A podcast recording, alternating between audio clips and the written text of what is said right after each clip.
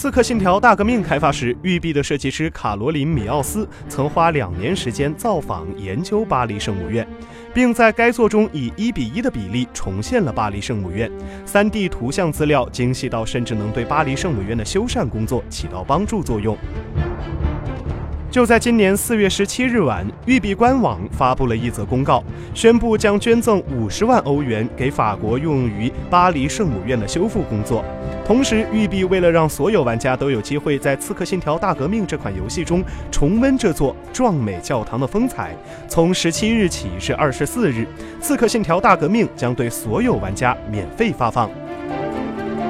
育碧的这波操作博得了全球玩家的满堂彩，但也有一个小问题：在巴黎圣母院失火后的当天，各大平台上《刺客信条：大革命》的销量和游玩人数都有显著的提升。不少玩家为了一睹游戏中的巴黎圣母院，已经在前两天原价购买了游戏。对于这一部分玩家的损失，育碧在次日凌晨再次慷慨地宣布，只要是在近期购买的《刺客信条：大革命》，系统就会判定用户拥有退款资格，直接给用户发退款邮件，所以用户甚至不需要自己去联系客服就可以获得退款。因此，由于冲动提前购买了《刺客信条：大革命》的玩家们也不必担忧，坐等育碧按照顺序退款即可。请扫描以下二维码，添加关注“游戏风云”官方公众号，